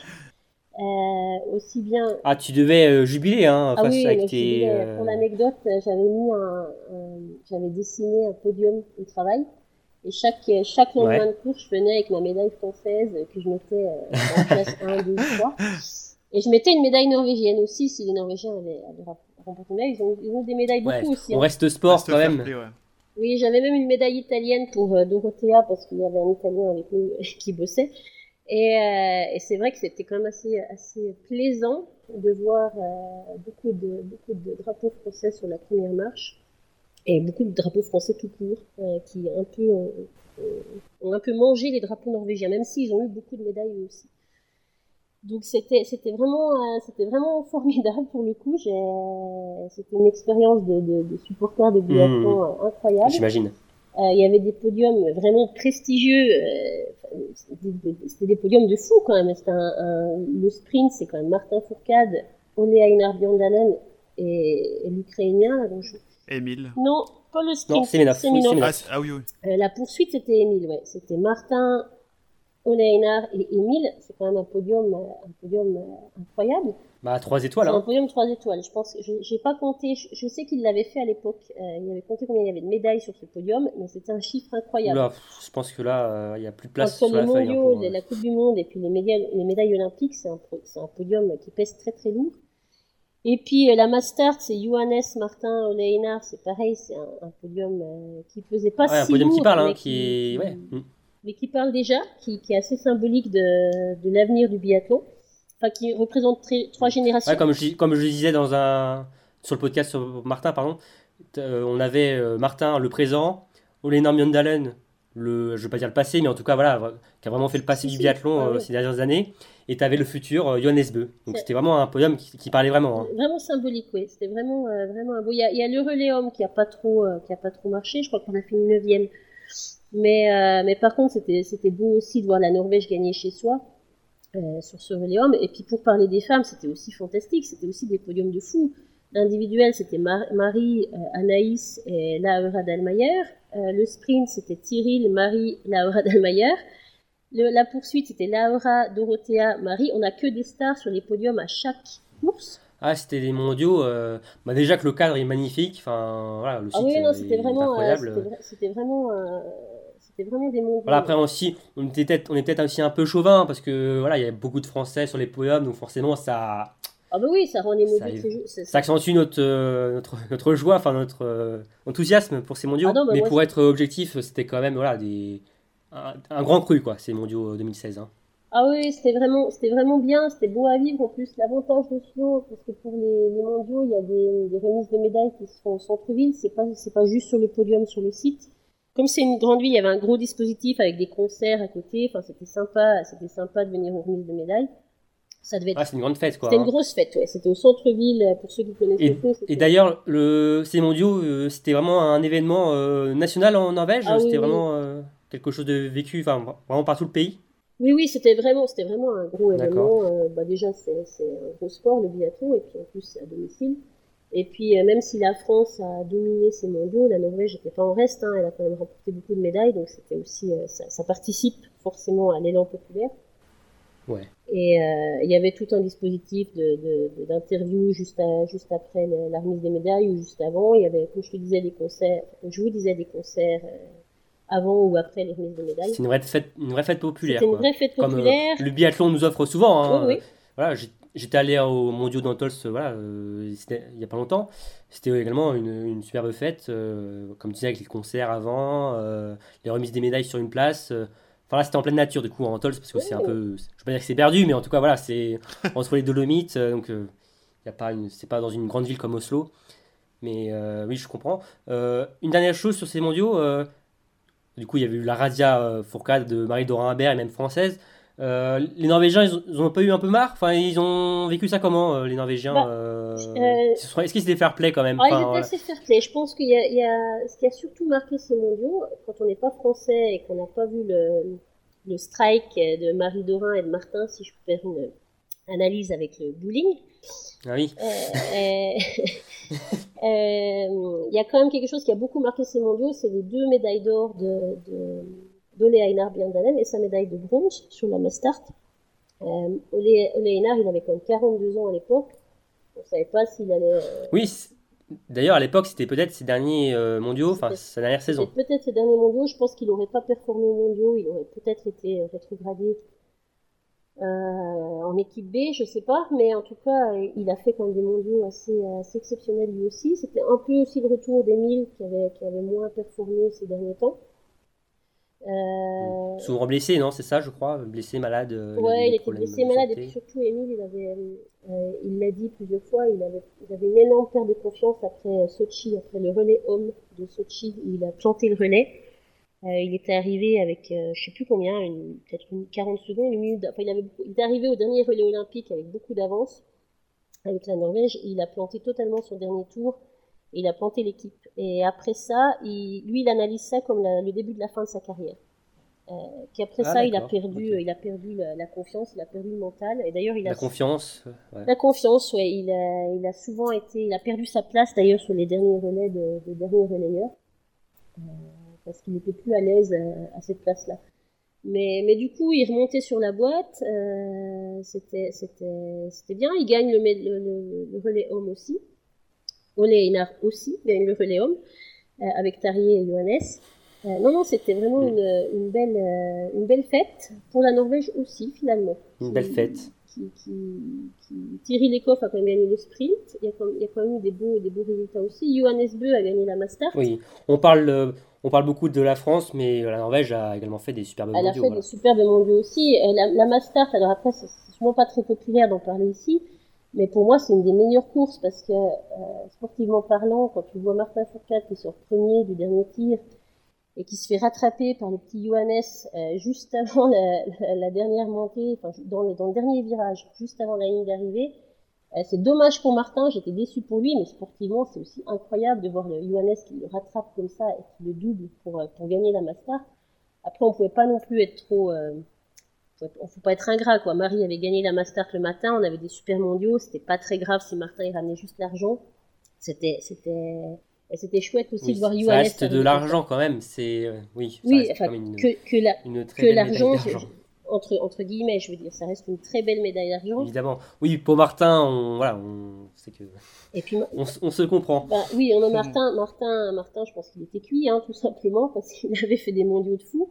Et il faut savoir aussi, enfin, faut savoir. Et Johannes B, on a parfaitement Johannes profité. Johannes B, on a profité. Johannes B, il a été moins sollicité, il a eu moins de remises de médailles, il a eu moins d'interviews, et il était plus frais, tout simplement. Mais, mais c'était, c'était vraiment, euh, vraiment beau à voir. Euh, d'un point de vue purement sportif, de voir comme ça. Ça aurait été l'inverse, on aurait été, on aurait été réjouis de voir euh, Johannes rattraper Martin comme ça dans la dernière montée. Ben là, c'était dans l'autre sens, mais c'était beau quand même. Ok. Euh, on parlait donc tout à l'heure des nombres de licenciés euh, en Norvège. Euh, au niveau des infrastructures, on sait qu'en France, on a un pôle, un national après Manon. Est-ce que ça. Alors, en Norvège, ils ont également un pôle où ils ont. Enfin, j'imagine qu'ils ont quand même des infrastructures enfin, plus. Plus développées. Plus développées, en tout cas, voilà, ils ont plus de moyens, ça c'est certain. Alors, ils ont plus de moyens, ils ont plus de clubs. Et il y a beaucoup de clubs euh, en Norvège. C'est possible, un peu possible, à la différence de la France, c'est possible de faire du biathlon un, un peu dans n'importe quelle région de, de Norvège. Euh, il y a des pas de tir un peu, par, enfin, un peu partout, non, c'est pas vrai, mais il y a des pas de tir euh, réguliers. Je veux dire, on n'a pas à faire, on n'a pas à déménager mmh. pour habiter à côté d'un pas de tir, ou pas loin d'un pas de tir.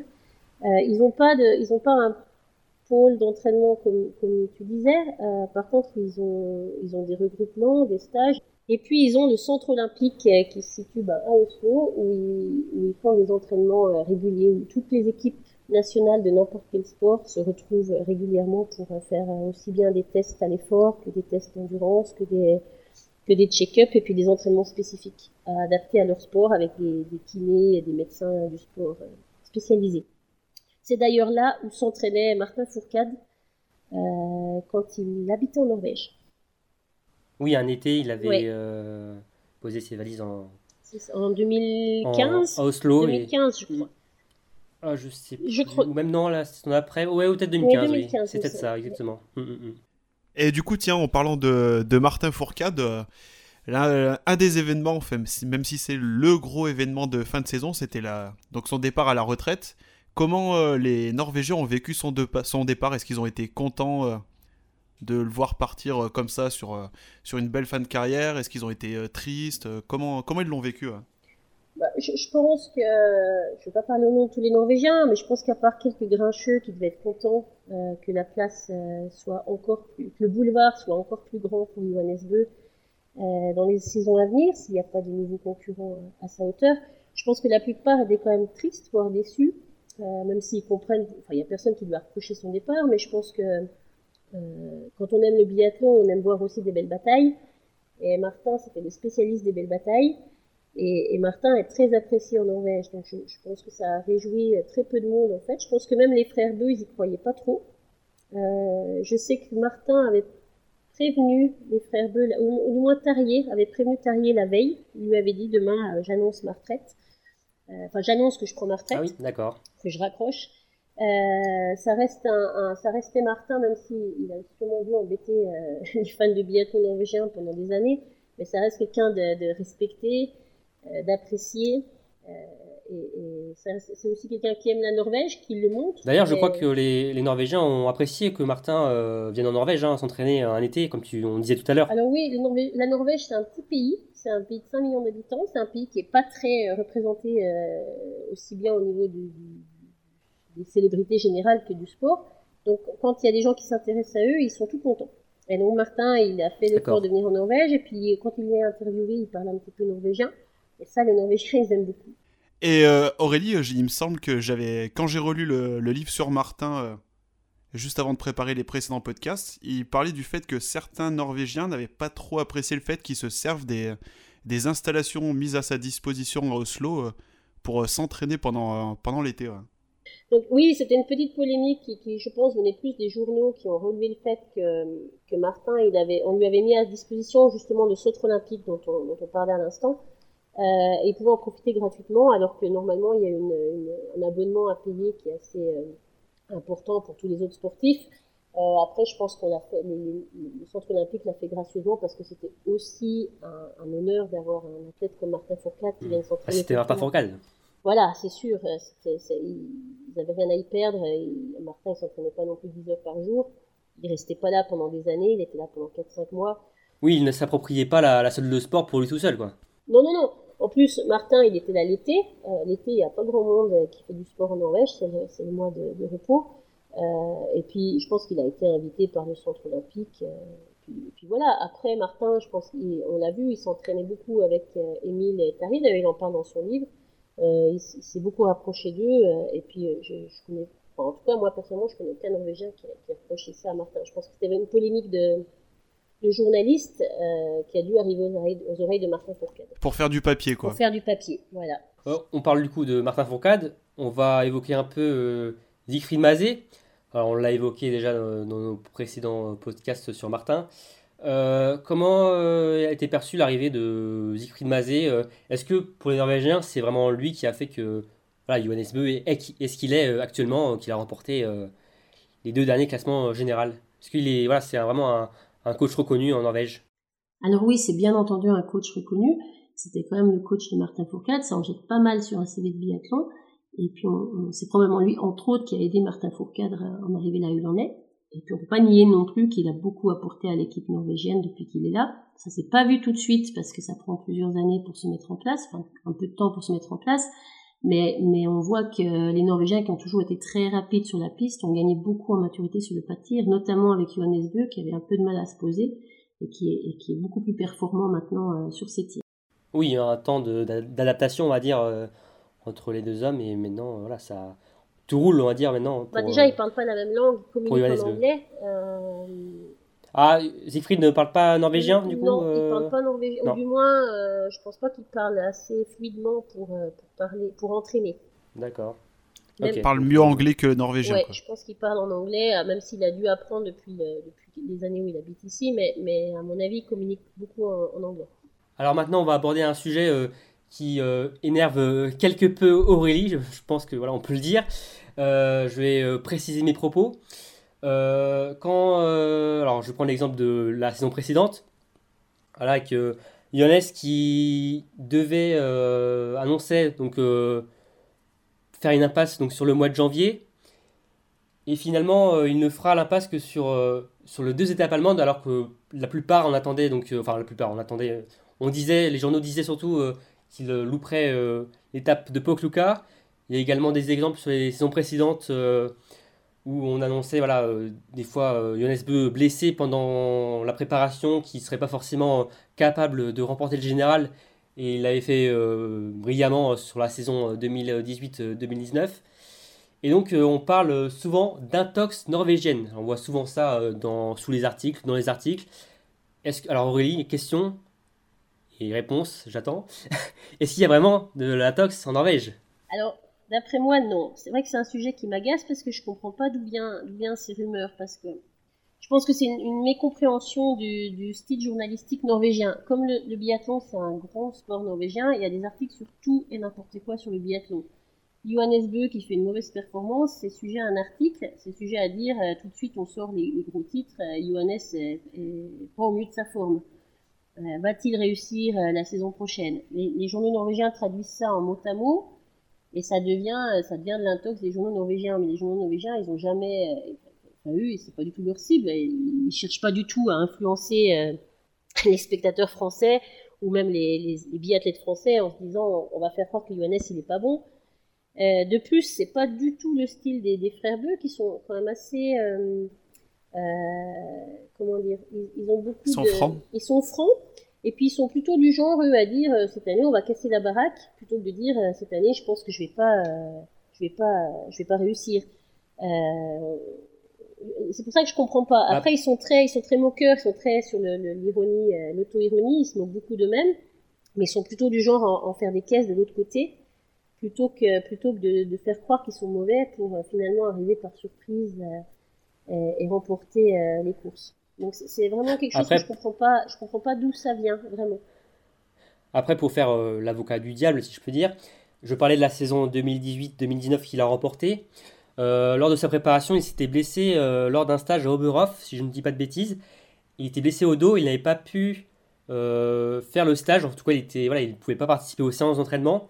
Et dans une interview pour un média norvégien, ses coachs, un de ses coachs disait que voilà, euh, ça va être compliqué de jouer le général, euh, contre Martin Foucault, ça va être dur. Et au final, euh, ce qu'on a vu, c'est que bah, Jonas Beu a, cassé la baraque, hein. il a remporté largement le, le, le, général de la Coupe du Monde. Je pense que c'était leur analyse au jour J. À ce moment-là, eux, ils pensaient que voilà, Johannes, il est blessé au dos. Est-ce qu'il sera assurer le général enfin, Je pense vraiment qu'il n'y avait pas du C'est pas aussi de mettre aussi une pression sur hum, l'équipe de France, Martin Fourcade dire c'est qu'encore lui le, le leader, c'est lui qui doit, voilà, qui, qui, a tout à perdre, on va dire. Je pense pas, parce que déjà, je pense que Martin, ça l'a jamais. Euh, je, je, suis pas sûr que Martin, ça ait influencé de toute façon ses performances, pour savoir si, si Johannes euh, avait mal au dos ou non.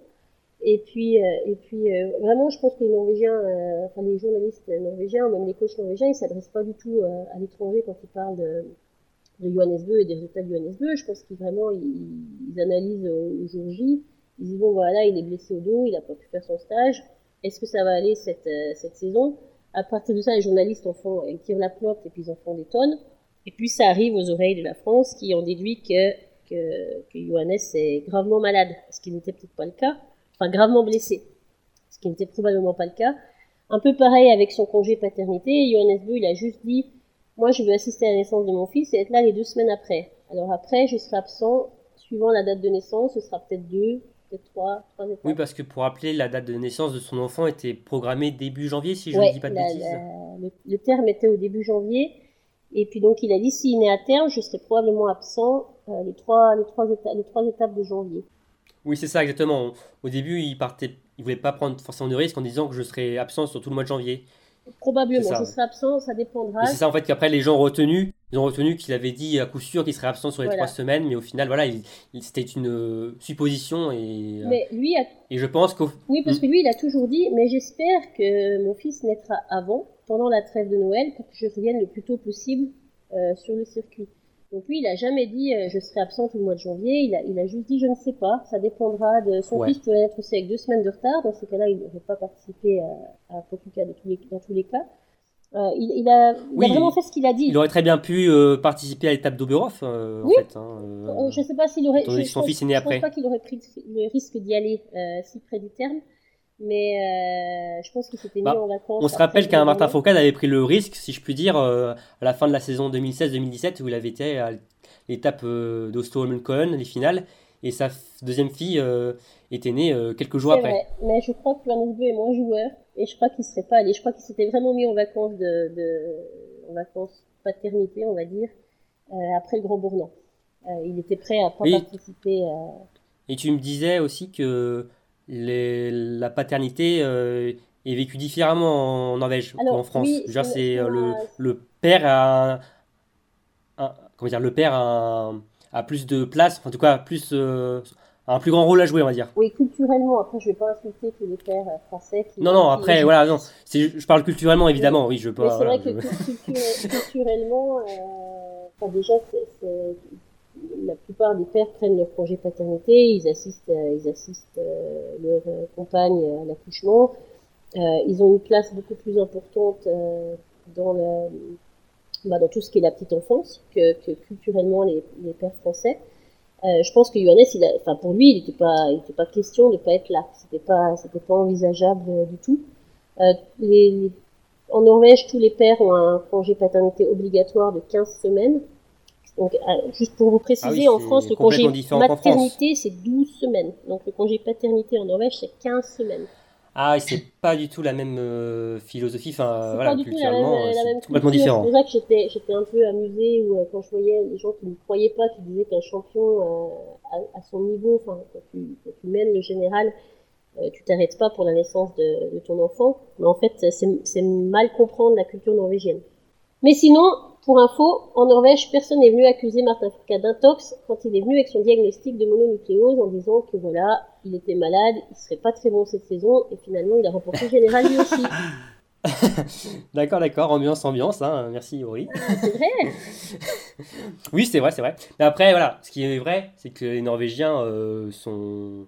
jouent un peu aussi des fois sur les réseaux sociaux. euh, avec Martin aussi, on voit qu'il y a des belles passes d'armes, euh, soit sur la piste ou même en dehors. Ouais, hein, après, faut pas croire, ils sont so- copains. hein. Enfin, surtout Tarier et, et Martin, parce qu'ils sont de, ils sont de la même, euh, enfin, Hmm, tous, génération, ouais. la même génération, mais pour le coup, Tarier et Martin. Oui, d'ailleurs, je crois que Martin et Johannes, euh, pardon, Tarier. Martin et Tariebeu avaient comme objectif de acheter un, un appartement à Oslo il y a quelques années, si je dis Ouais. pas de bêtises.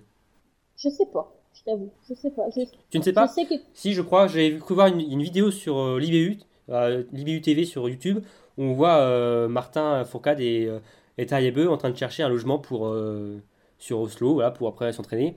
Mais évidemment, après, le, le temps est passé et bon, maintenant ils sont tous Ah avec bah, leur petite famille. je, je sais que Mais ouais. Tarier, Voilà. une- une- enfin, je sais que Tarier et, et Martin s'entraînaient quotidiennement quasiment quand Martin habitait à, à Oslo, enfin, quand il est venu euh, faire son, son petit tour à Oslo. Euh, ils se retrouvaient en ski roue ou même en balade. euh, évidemment, je crois qu'ils ont commencé ensemble en junior. Euh, ils sont un peu suivis toute la carrière avec Tarier et ils s'entendent vraiment très bien. Oui, ils ont un, un parcours euh, similaire, Ils ont un enfin, parcours en tout cas, similaire. euh, Tarier a pas forcément en termes de palmarès, mais en tout contre- cas, euh, Oui, c'est ça.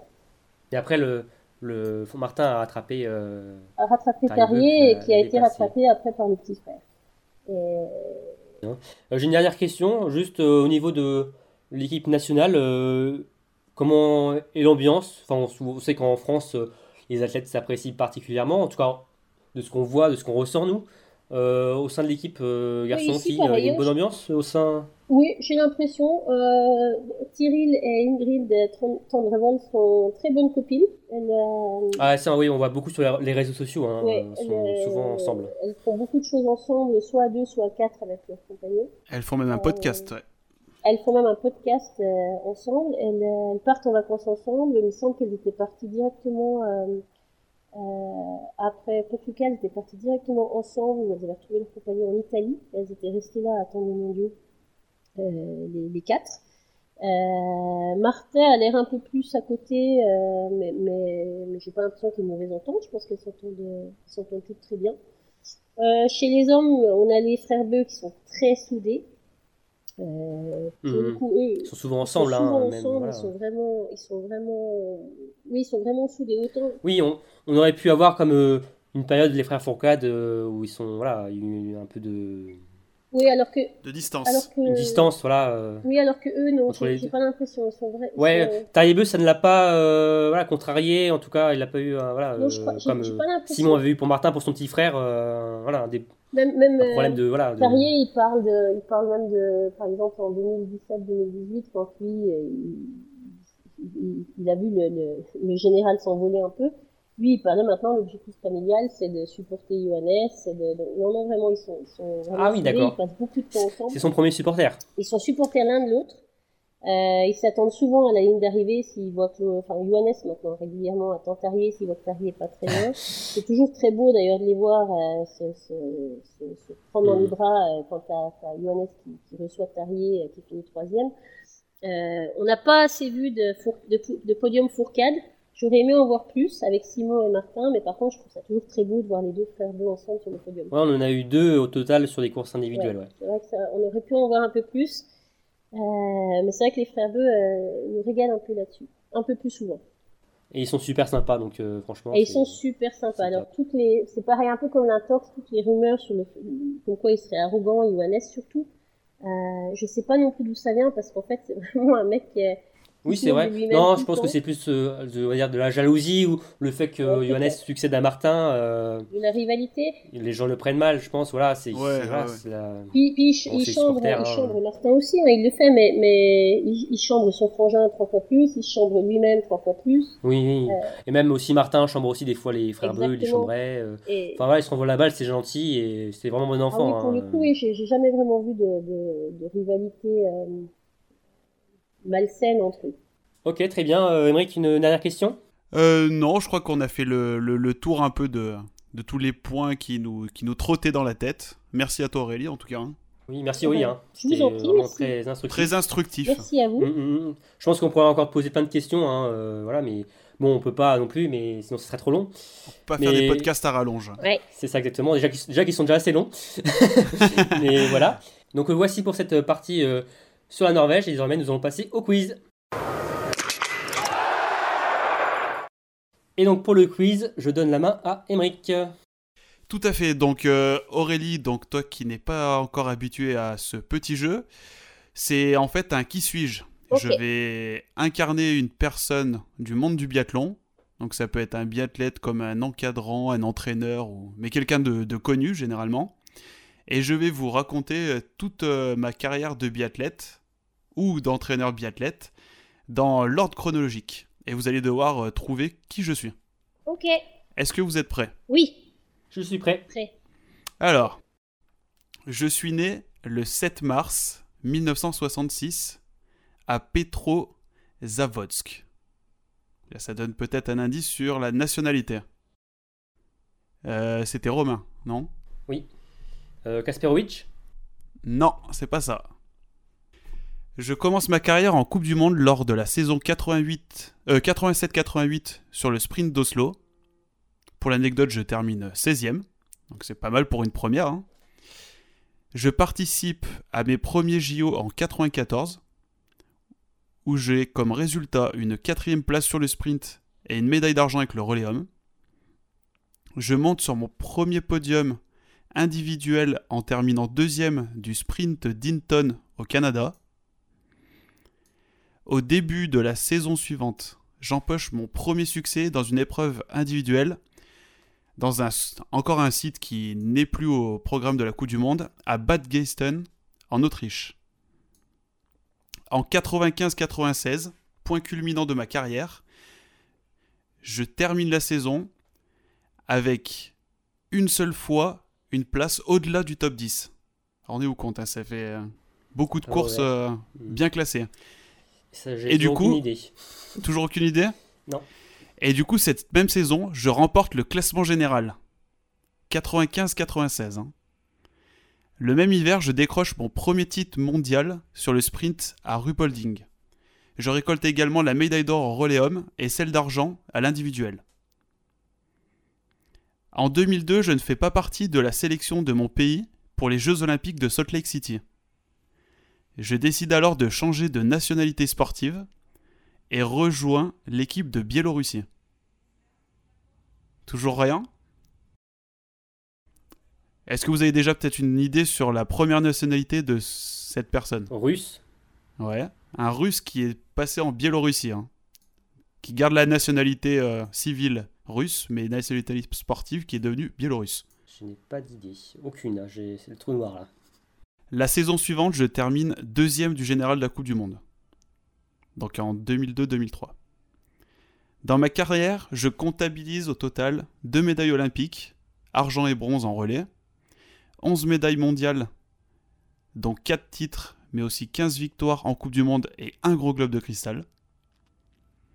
Je mets un terme à ma carrière en 2006 pour devenir entraîneur de l'équipe junior biélorusse. Aurélie? Vladimir Drachev. Bravo Yes. Tout à fait, Oh c'était bravo, ça. Aurélie. hein. Vladimir Drachev. Été euh, galant. Je l'avoue. euh, J'ai laissé Aurélie gagner.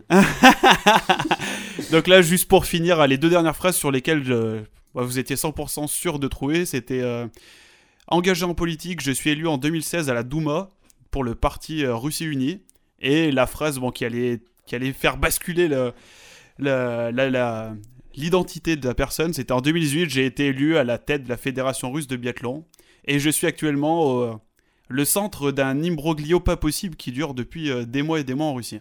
Oui, c'est ça. On voit pas le, le bout du tunnel. On n'en voit plus la fin. ouais. C'est ça, Et l'élection devrait intervenir normalement, on est le 9, je crois que c'est demain ou 11. après-demain. Oui, le 11 après-demi. juillet, je crois. Ouais, après Voilà. Ça, Donc euh, Vladimir Drachev qui est en course avec euh, Magouirov, il me semble.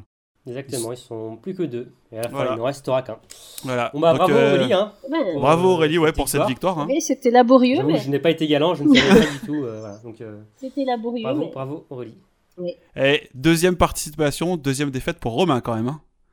Il va falloir améliorer ses stats. hein. Non mais je vous laisse un peu d'avance. je, rattraperai mon retard. Je, je- voilà, je démarre doucement et puis je- j'accélère sur la fin. En même temps, c'est mieux. c'est ma méthode. Oui, c'est vrai que c'était un, biathlète. Assez ancien. Damien m'aurait sans doute euh, battu sur ce nouveau quiz. Ouais, merci la- euh, Émeric pour cette Il n'y a euh, pas de nouvelle souci. La prochaine fois, j'essaierai de faire quelque chose de plus récent pour, euh, pour t'avantager peut-être un peu plus. Ah, merci, c'est sympa. bon, c'est sur cette euh, magnifique victoire d'Aurélie que se termine ce nouveau podcast. Bon, encore un grand merci Aurélie hein, d'avoir euh, accepté notre invitation. Euh, ça a été un réel plaisir de t'écouter sur, euh, bah, sur le biathlon et même aussi sur, ce que, sur le biathlon voilà, norvégien. Tu nous as appris euh, pas mal de Énormément choses. de choses. Merci à vous. Ouais, franchement, c'était super intéressant. Merci à vous de m'avoir invité. C'était sympa. Quand tu veux, tu, tu es la bienvenue pour un nouveau Eh ben, podcast. merci, c'est gentil. Avec plaisir. ouais. Merci Émeric. Bah, merci Romain, hein, c'était encore euh, une très belle émission. Très heureux de, de, de, de faire ça avec, euh, avec toi, Damien, et puis maintenant Aurélie. hein. Oui, oui, l'équipe s'agrandit et je- elle va continuer de s'agrandir encore euh, un peu dans les prochains podcasts. Je ne vous dis rien, mais il y aura sans doute des nouveaux membres. Merci à vous, euh, chers euh, auditeurs, hein, de nous avoir écoutés une nouvelle fois. Alors, comme d'habitude, n'hésitez pas voilà, à liker nos, nos podcasts, à les partager, à, à commenter aussi sur, voilà, sur euh, YouTube où on les met. euh, on prend tous les avis qui soient là, euh, positifs, Positif ou ou négatifs voilà, ou qui soit au moins déjà constructif, c'est super intéressant pour qu'on pour qu'on s'améliore. Donc on, on vous remercie et on vous dit à la prochaine. Salut Salut